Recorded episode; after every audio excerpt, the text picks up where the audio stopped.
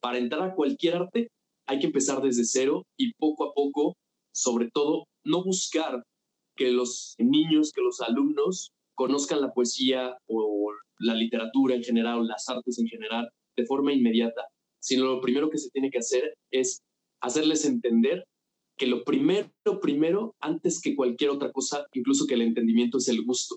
Y las pasiones no se enseñan, las pasiones se comparten. Hola, soy Andrea H. Paulín y esto es Mancharte, un podcast donde se platica de lo que nos apasiona, el arte. Desde ilustradores, fotógrafos, pintores, escritores y más nos contarán sus tips, caminos y visiones que han desafiado para seguir salpicando a más gente con su arte y así inspirarte a que tú comiences a mancharte con todas tus locuras. El invitado del día de hoy es Javier Gutiérrez Lozano. Él es poeta, editor, traductor y periodista. Es director general, fundador de Alcorce Ediciones. Dirige desde hace más de siete años uno de los talleres de poesía de mayor éxito en todo México.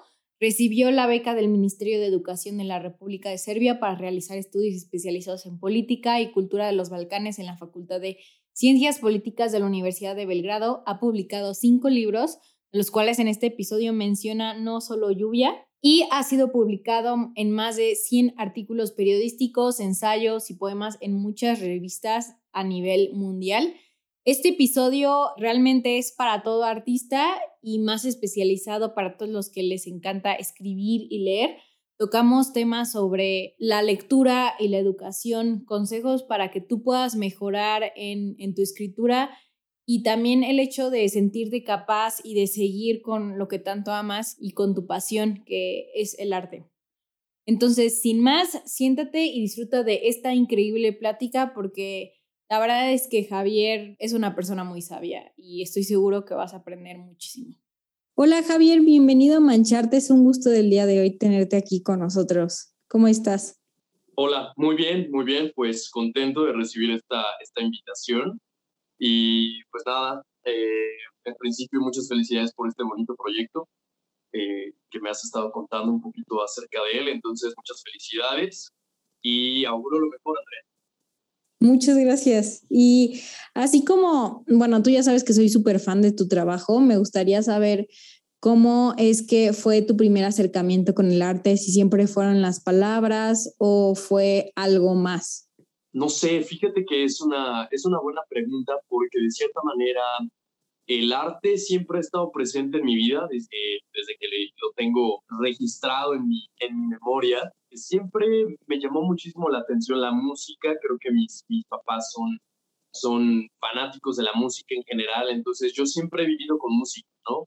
Si pudiese recordar como a lo que se escuchaba mi casa, la casa de mis papás, siempre había música, todo el tiempo, todo el tiempo, ¿no? Entonces, probablemente ese haya sido el primer acercamiento de misma manera me llamaba la atención un tanto la pintura, de cierta manera lo intenté siendo pequeñito, pero de, de, misma manera muy rápidamente me di cuenta que no era mi camino, ¿no?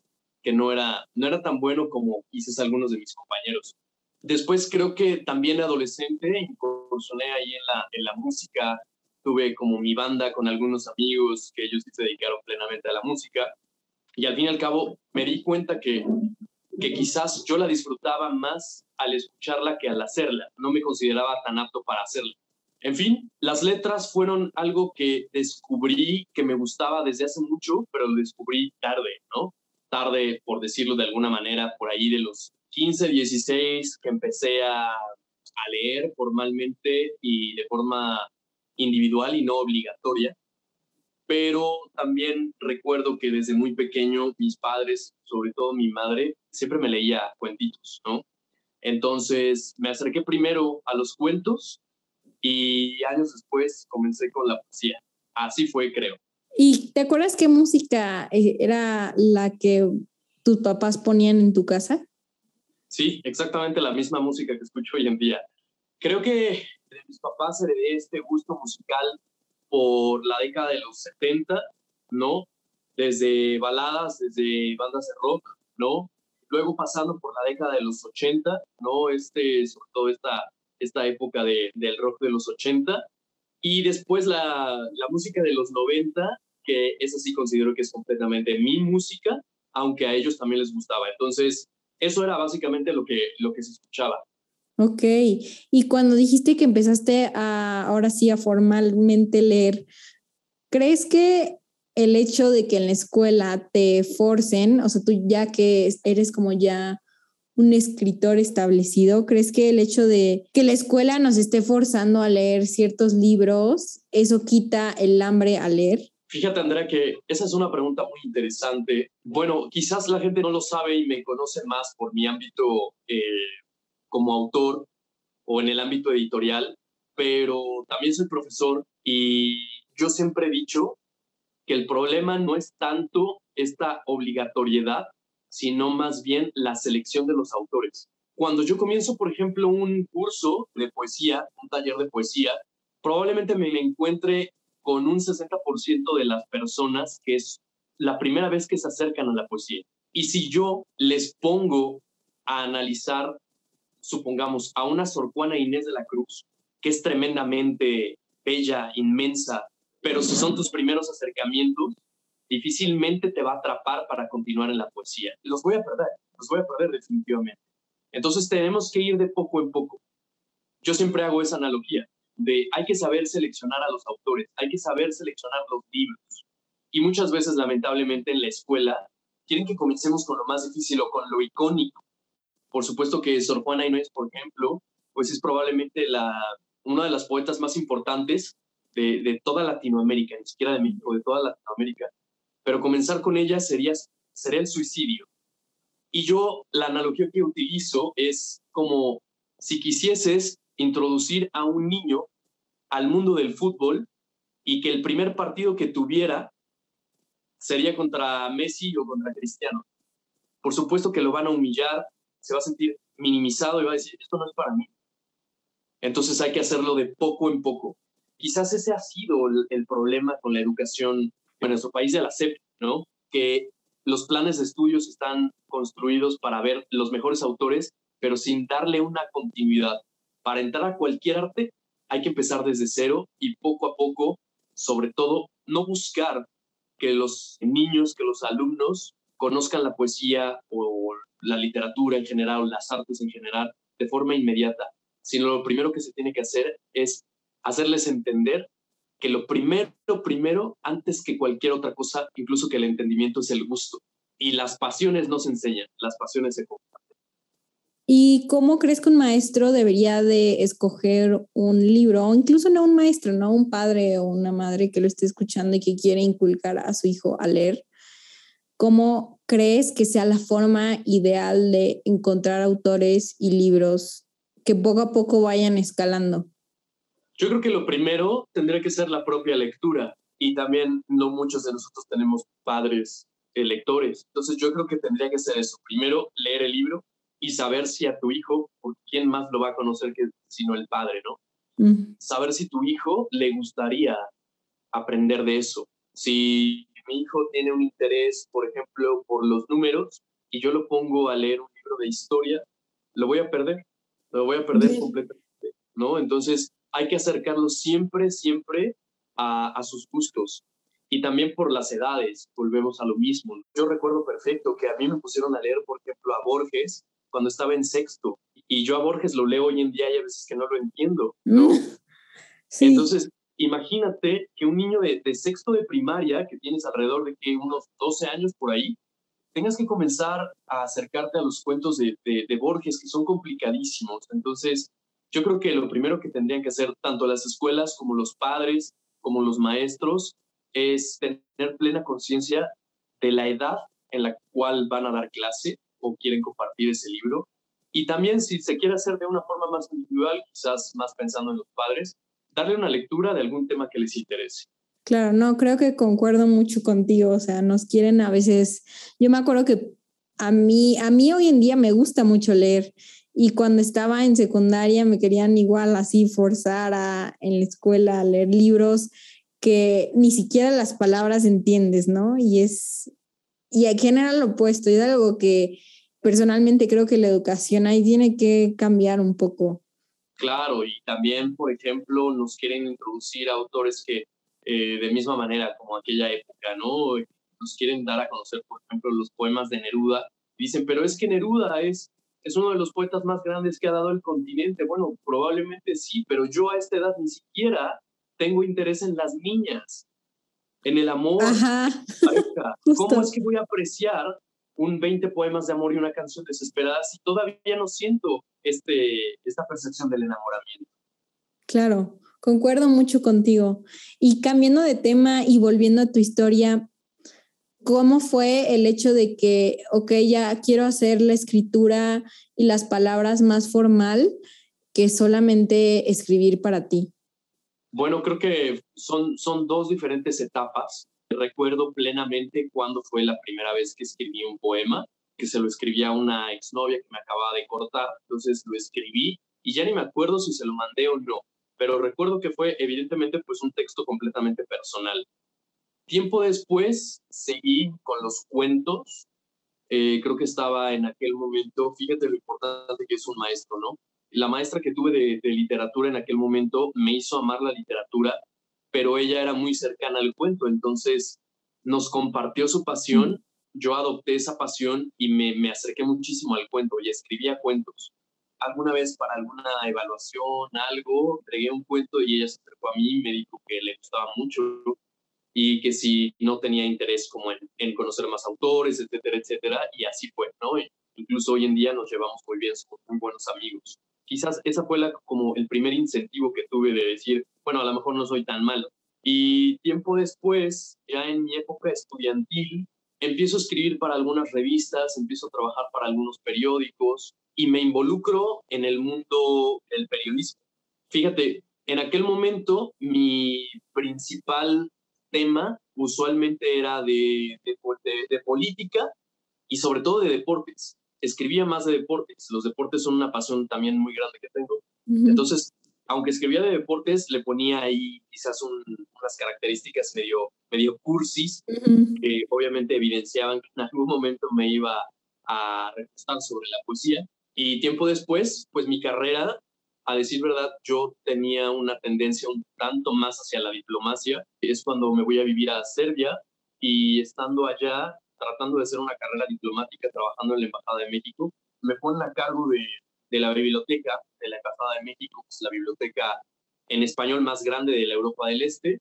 Me empiezo a acercar a los libros y me enamoro como nunca, ¿no? Como ni siquiera esta carrera que yo estaba cursando me enamoraba. Así que apuesto todo por, por esta pasión y ya de ahí no lo abandoné y empecé a publicar. Digo, con mucha fortuna, pero empecé a publicar. Y el estando allá en Serbia, obviamente aparte de lo que me dices, o sea, ¿crees que el estar en otro país sea algo muy enriquecedor directamente a tu arte? Sí, completamente, Andrea. Fíjate que no hace mucho recorro largas distancias para ir de, de casa a la escuela, de la escuela a la oficina y en viceversa, ¿no?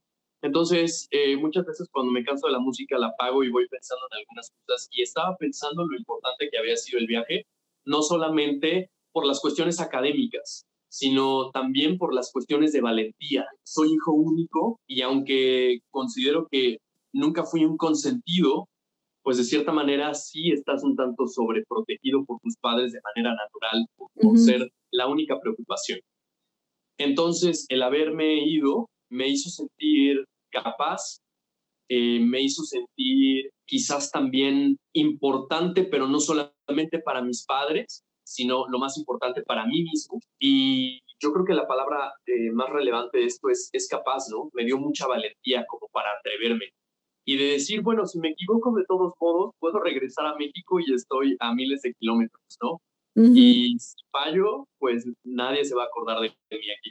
Entonces, eh, fue muy importante con respecto a esta situación personal. Y luego con respecto a la situación cultural, por supuesto, eh, es el abrir tu conciencia a una forma de vida distinta, a un idioma completamente diferente, a un modo de pensar también quizás en algunos momentos hasta contrario a ti. Y esta necesidad de acostumbrarte, ¿no? Y de acoplarte. Entonces, creo que es parte de la evolución del, del hombre y sí, fue trascendental, trascendental. Sí, me imagino. Aparte, Serbia, o sea, es como un, algo muy, no sé si sea tan diferente, pero no había escuchado a alguien que se fuera a Serbia específicamente. Sí, pues es, es, eh, es uno de esos destinos poco usuales, ¿no? De ese lado de Europa poco conocido, pero que yo desde niño tenía esa inquietud y tenía, puedo, puedo decirlo así, tenía ese sueño de poder ir allá, ¿no? Entonces, cuando lo logré, volvemos a lo mismo, es si soy capaz. Lo soñé desde niño, parecía imposible, ni siquiera había dinero como para pagar un vuelo y al fin y al cabo sí lo logré. Me encanta, me encanta. Y el día de hoy, ¿qué encuentras en las palabras, en escribir y en leer? Encuentro mi gran pasión, encuentro mi día a día, encuentro un modus vivendi y afortunadamente también un negocio. Creo que es un equilibrio que a cualquiera que se dedica a las letras le gustaría tener y por ello es que trato de aprovecharlas al máximo. Que quizás en algún momento se, se contempló como algo, una posibilidad muy lejana de poder tener.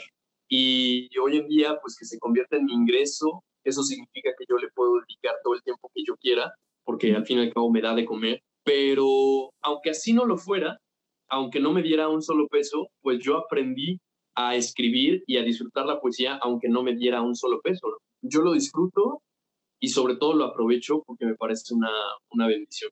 ¿Por qué crees que es necesario compartirlo, en especial para esta persona que nos esté escuchando ahorita? Es necesario compartirlo porque cuando tú escribes y lo compartes, probablemente te encuentres entre cientos de personas, decenas de personas que quizás no le haga eco, habrá al menos una que diga, yo he pasado por eso y quiero saber cómo es que él sobrevivió a ello sea una situación pequeña o sea una situación bastante complicada.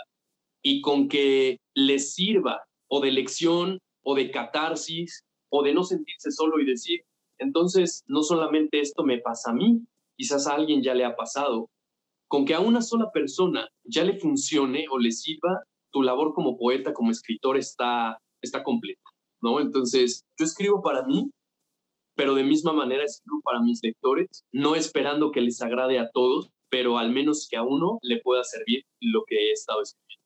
Me encanta, yo también comparto esa idea. Creo que a la hora de compartirlo no se muere como en ti, como tu, tu esencia, porque al final el arte tiene una gran parte de tu esencia, ¿no? Entonces, creo que el hecho de compartir ya sea técnica, eh, artística, lo que sea, creo que generas, digamos, tu pequeña huella del día, ¿no? Hacia el mundo.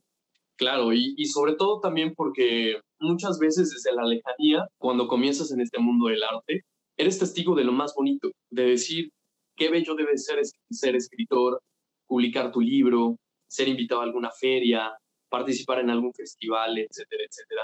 Con el paso del tiempo, si continúas en ese mundo, te vas a dar cuenta que, que es un mundo que puede ser igual de oscuro que cualquier otro y que vas a encontrar un montón de obstáculos y de gente que te quiere tropezar y que la envidia, al fin y al cabo muchos artistas pues no viven económicamente de su arte, pero sí viven del prestigio de su arte. Y si de pronto aparece alguien por ahí que puede destacar, van a hacer hasta lo imposible para que no destaque ni lo pague. Entonces, ya que nos enfrentamos también a este mundo de las envidias, qué importante es no quedarse con lo poco que sabes o mucho que sabes o que has aprendido, sino compartirlo y que otras personas quizás que les haga falta ese poquito para darle un motivo a su día a día, lo puedan encontrar. Y si tú puedes lograrlo, de verdad que has, has cambiado en una pequeña porción al mundo. Sí, concuerdo, me encanta, no lo había visto de esa manera. Y no sé si han habido veces en las que tú por estar escribiendo con todos tus poemas y así como te había dicho antes que es un poco parte de tu esencia y de lo que vives día con día, eh, que tengas, no sé si, sí, o sea, que te sientas muy vulnerable y el hecho de que abras totalmente tu alma en tus escritos. Sí, yo creo que los dos momentos, hay tres momentos en los cuales te sientes vulnerable. El primero yo creo que tendría que ser en el momento en el que escribes, porque de pronto te das cuenta que lo que estás escribiendo pues es más fuerte de lo que creías cuando se trata de una emoción, ¿no? Lo hayas vivido tú o hayas sido testigo. Entonces te das cuenta que quizás si está en tu cabeza de esa manera, entonces sí lastimó, entonces sí dolió, entonces sí es importante. El segundo momento en el que al menos yo me siento vulnerable es cuando reviso la obra, cuando reviso el poema. Eh, sobre todo cuando yo escribo un poema, le doy un día de descanso y al día siguiente lo reviso para ver qué tal está. Y ahí me vuelvo a sentir vulnerable porque puedo decir, lo que acabo de escribir es una basura, no sirve de nada. Entonces, o lo modificas o dices, ¿sabes qué? Lo olvido, este, este no me sirve. Entonces, te vuelves vulnerable porque te das cuenta que fuiste solamente producto de la emoción, pero no realizaste, aunque suene como redundante, un producto. Y el último momento, y probablemente el más vulnerable de todos, es en el momento en el que lo publiques, porque es una especie de desnudez enfrente del público, del público que no te conoce y que no sabe que quizás detrás de ese poema que van a criticar, que le van a dar durísimo, hay llanto, hay un trauma, hay un dolor, hay un silencio contenido. O bien hay mucha ilusión y de pronto lo empiezan a, a romper. Entonces, yo creo que ese es el momento más vulnerable, pero consideraría esos tres. Sí, yo también concuerdo. Creo que aplica para todo artista. No sé qué consejo nos pudieras compartir para que esa vulnerabilidad, a pesar de que sí hay veces que es como un poco de miedo que, qué va a decir la gente, que no te frene. Yo creo que el consejo que podría darles es, en principio, que se atrevan porque al fin y al cabo, las críticas duras o no, eh, rudas o no, siempre tienen un poquito de verdad, un poquito. Y quizás en algún momento es difícil verlo, sin embargo, creo que todo lo que sucede, al menos es mi pensamiento, siempre sucede por algo. Y si aparece ahí una crítica que te molesta, que te pone irascible, habrá que revisar, a lo mejor no del poema, pero qué sucede en mi persona el comentario que me acaban de hacer me molestó tanto, ¿no? Entonces es algo que tengo que revisar yo en mi persona. Entonces, en principio, que se, que se atrevan, pero de misma manera e igual de importante es que siempre estén dispuestos a aprender más y que no tengan miedo de preguntar y que no tengan miedo de equivocarse porque también así vamos aprendiendo, ¿no? En el momento en el que se haya perdido el interés para leer más autores, para conocer más, para meterte a más cursos, a más talleres, a lo que sea, entonces ya habrás fracasado como artista, porque te sentirás en un, en un pedestal que entonces difícilmente cambiarás para continuar con esta labor de aprender, pero también de compartir, ¿no? Entonces yo daría esos dos consejos. Me encanta. Yo también creo que al final el hecho de, de estarlo compartiendo eh, si, uno se rinde, entonces era porque no era como un verdadero artista de corazón, ¿no? O sea, sí, era porque más bien quería agradar más que agradarse a sí mismo. No sé si me estoy dando a entender, porque la mayoría de los artistas, ¿no? Eh, somos artistas porque lo necesitamos, ¿no? O sea, más bien nos nace el, el, hecho de tener la iniciativa de expresarnos, sea cual sea la técnica. Entonces, creo que el hecho de decir, ¿sabes qué? Entonces esto no era para ti, pues sí, o sea, chance esto no era para ti, ¿no? O sea, no le, no le estabas haciendo realmente como con el corazón de, de lo que es hacer arte.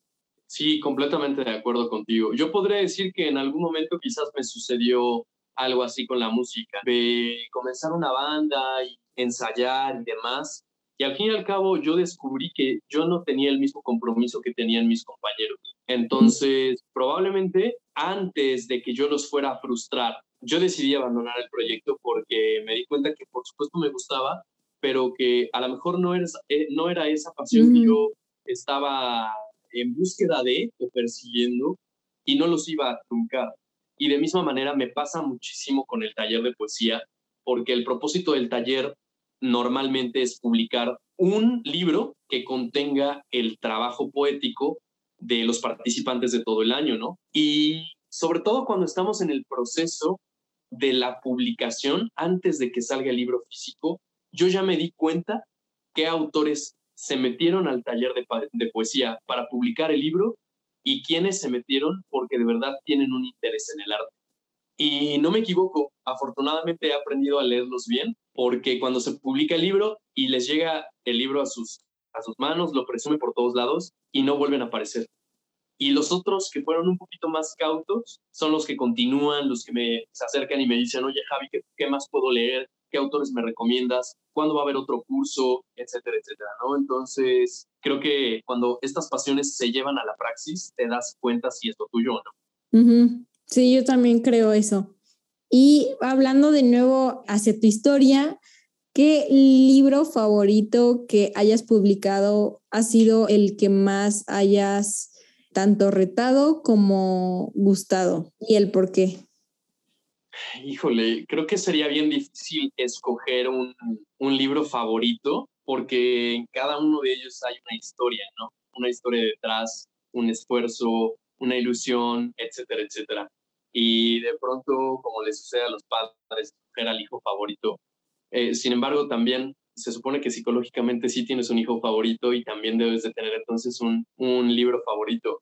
Yo podría decir que mi tercer libro, mi tercer libro, de seis hasta ahora, es mi favorito porque involucra, sobre todo porque involucra dos de mis grandes pasiones, o tres de mis grandes pasiones. Una, la poesía, dos, el periodismo, y tres, eh, la guerra de Yugoslavia. Entonces, ese tercer libro, el No Solo Lluvia, creo que en conjunto, aunque considero que los, los poemas que aparecen en libros más adelante tienen mayor calidad lírica, ¿no? Digamos que tiene mayor expertise propio de, la experiencia misma. Yo creo que fue un buen atrevimiento, que fue, eh, que me costó muchísimo trabajo, que reunió las experiencias que viví aquellos años viviendo en los Balcanes. No lo sé, que tiene una, una portada y una fotografía que a mí me, me fascina, que cada vez que lo veo me, me emociona. Y también porque ha sido el libro que me ha dado más alegrías, que me dio un reconocimiento internacional, que fue publicado en, en España, en Colombia, en Argentina en Estados Unidos en su versión al inglés y en México, obviamente, ¿no? Entonces, y además fue el primer libro publicado en una editorial grande como Valparaíso. Yo creo que a partir de haber publicado el No Solo Lluvia, se me abrieron realmente las puertas para participaciones internacionales y para un reconocimiento, ¿no? ¿Y cuál es el nombre para los que nos están escuchando? Se llama No Solo Lluvia, el nombre eh, completo del libro es no solo Lluvia, Cuaderno de Sarajevo y Belgrado, pero está como no solo Lluvia, ese es el, nombre principal. Ok, anoten, anoten chicos. ¿Y cómo fue que fundaste Alcorce Ediciones? ¿O, ¿O, por qué lo fundaste igual? Creo que en este caso la respuesta que te voy a dar va a responder a ambas preguntas porque muchas veces tiene dos, dos diferentes respuestas, ¿no? Pero en este caso sí se van a unir. Yo lo fundo por una sencilla razón y creo que también puede dar respuesta a lo, a lo anterior que me acababas de, preguntar. Yo estoy en Serbia, afortunadamente me empieza a ir bien en cuanto al, al ámbito de la literatura, de la poesía, y después regreso a México y se me cierran todas las puertas y, nadie me quiere publicar, ni siquiera un poema en una revista, y me empiezan a hacer como a un lado y me empiezan a despreciar, bla, bla, bla. Yo tenía un, un libro ya listo y en todo el mundo me dice, no, pero es que, pues es que eres muy joven, es que aquí nadie te conoce, es que tienes, no sé, tenía como 24 años, 24, 25 años, tienes 24 años, ¿cómo vas a publicar un libro? ¿Y quién te recomendó? ¿O tienes dinero? Si tienes dinero te publicamos, pero si no tienes, entonces pues, no te vamos a publicar. Yo me decepcioné, me cerraron todas las puertas. Afortunadamente hubo una, editorial ahí mexicana, pequeñita, que después desapareció, confió en mí y publicó mi libro y no me fue mal. Un tiraje pequeño, pero no me fue mal. Y después termino el No Solo Lluvia y publico el No Solo Lluvia, lo mando a Valparaíso, Valparaíso me dice que sí, lo publica, y de pronto todos aquellos que me dijeron que no y que me dijeron, pero a ti quién te conoce y demás, se acercan y me dicen, ay, felicidades Javier, ya me di, ya supimos, publicado por Valparaíso, te ofrecemos, las, las puertas están abiertas, bla, bla, bla, y es como, oye, pero hace un año que era un don nadie, ¿no? y, y hoy sí me estás ofreciendo esta oportunidad. Me dio mucha rabia que en mi propio país me hayan cerrado así las puertas y en, en otros países sí me hayan dado esa oportunidad. Más adelante comienzo con las a dar clases, con los talleres de poesía y empiezo a darme cuenta que muchos de mis alumnos tienen esta inquietud de publicar, son muy buenos, así lo considero, y los empiezo a orientar para poder publicar y resulta que viven lo mismo. Me dicen, no, Javi, es que no puedo publicar porque dicen que nadie me conoce, que no voy recomendado, que no tengo dinero, bla, bla, bla. Y dije, están viviendo exactamente lo mismo que viví yo. Entonces fue que decidí empezar con, con el proyecto editorial. Así, justo así. Así de, si ustedes no me la abren, yo me las voy a abrir. Exactamente, y así como a mí me tocó vivirla, pues yo no quiero que los demás la vivan. Y si está en mis manos y puedo hacer algo, pues lo voy a hacer. Justo el día de hoy, igual tuve otra entrevista con otra escritora que se llama Laura Soto. Ella este, tiene más o menos como 29 años y que es igual poeta y quería em, sacar su primer poemario y me dijeron que igual las, las editoriales eran súper sangronas, se podría decir. No, no quiero decir nombres, pero eh, que sí es muy cerrado ese ambiente y, y la verdad me frustra porque más el día de hoy creo que con todo el tema de redes sociales y así, el hecho de darte a conocer como un escritor, como un poeta es mucho más sencillo y el hecho de que no te dejen como publicar tu libro es, o sea, como decir, ¿y tú quién eres? Literal, tú eres un don nadie, entonces yo no te voy a apoyar, pero entonces jamás te van a apoyar, ¿no? Es como, es como cuando buscas un trabajo y te dicen, tienes que tener cinco años de experiencia y tú, pero ¿cómo voy a tener los cinco años de experiencia si jamás me das una oportunidad, no? Claro, y, y además hay un no para todo, ¿no? Que si no tienes mucho tiempo escribiendo es que eres muy joven, que si te falta quizás un respaldo académico es que escribes mal. Pero también del otro lado, que si escribes muy bien, no, no, no hay que publicarlo porque nos va a opacar. Entonces, ¿cómo lo voy a hacer? ¿No? Es muy, muy difícil. Y ahí es cuando nos damos cuenta que muchas veces en el ámbito, en el ámbito del arte, por encima de, la, de, de lo que pudiese parecer que lo más importante es vender, muchas veces se trata del ego. Sí. Que es lo que tiene a los artistas. Sí, todavía es peor, ¿no? Así de que una cosa es el dinero y otra es el ego y el orgullo y el, ay, no. Eso yo creo que sí es algo que tiene que cambiar pronto con todo lo de las editoriales. Entonces me da mucho gusto que fundaste una solución. Pues ese es el, el objetivo. Ojalá que, que así continuamos, Andrea. Bueno, aún así, chicos, pueden enterarse más sobre este proyecto. Está en el link de Javier en el Instagram, lo voy a poner en la descripción.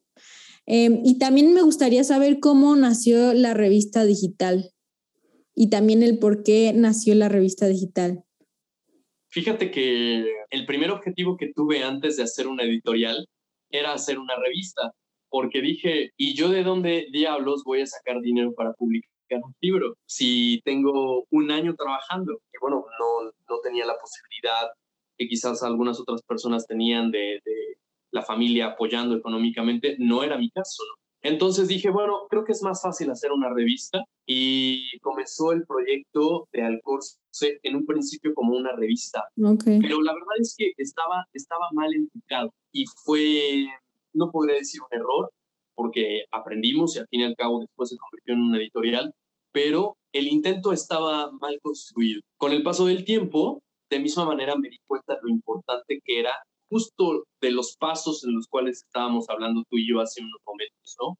Antes de publicar un libro, creo que es importante publicar unos cuantos poemas en alguna revista, fuera de las redes sociales. Es decir, publicar en una revista ya te da un prestigio incluso en cuestión o en valor emocional, es como, yo recuerdo perfecto, ¿no? Decirle a mis papás, ¿no? Oigan, ¿qué creen? Me invitó tal revista a publicar un poema mío, aunque sea un, y yo era el más feliz, tratando de continuar con esta cadena.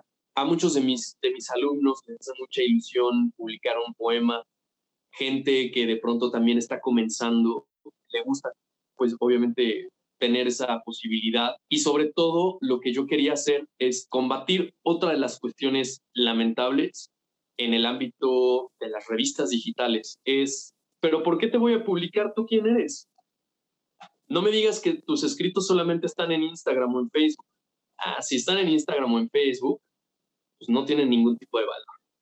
Ajá, y entonces, ¿cómo comenzar? Sí, de nuevo. ¿No? ¿Cómo, yo voy a tener la posibilidad de publicar en una revista como la tuya si tú me estás cerrando las puertas? Además, muchos de estas personas que están encargados de las revistas, si hubiesen tenido nuestra edad o la edad de, los, los, poetas que hay hoy en día que están comenzando a escribir y les hubiese tocado vivir esta época, también habrían usado Instagram, Facebook, todas las redes sociales, ¿no? Solamente que a nosotros en un principio no nos tocó y a lo mejor todo lo escribíamos en, en libretas y a quien lo compartías pues era a tus amigos cercanos, ¿no? Entonces yo lo que quise hacer es justamente otra vez el equilibrio, ¿no? Tener una revista donde puedas leer, por ejemplo, recomendaciones de autores que escriban en otros idiomas traducidos al español, recomendaciones de los grandes poetas, de los clásicos, recomendaciones de grandes poetas, pero de la actualidad, y también recomendaciones de nuevos autores, de jóvenes autores, de, autores que no han publicado un libro, pero que vale la pena leerlos, ¿no? Y yo siempre he dicho que no hay literatura mala ni buena, simplemente hay literatura menos trabajada que otra, pero sobre todo que hay textos para cualquier tipo de persona. Es cuestión de gustos. Claro, y ahorita que mencionaste de no hay literatura mala, solo no trabajada, ¿qué consejos recomiendas para mejorar tu escritura? Yo creo que el primer paso que se tendría que dar es un fenómeno recurrente. Ese sí creo que es producto de las redes sociales. Como es muy satisfactorio recibir likes o ver que tu publicación la están compartiendo mucho, te enfocas más en ser viral que en mejorar como autor. Entonces, yo que recomiendo lo que siempre he dicho, leer tres veces lo que escribes, siempre. Si el día de hoy escribiste un poema, tienes que leer tres otros diferentes poemas, mínimo. ¿Por qué? Porque si no te vicias y no te das cuenta de dónde puedes crecer, cuáles son tus áreas de oportunidad, cuáles son tus errores, empiezas a conocer nuevos autores, nuevos estilos.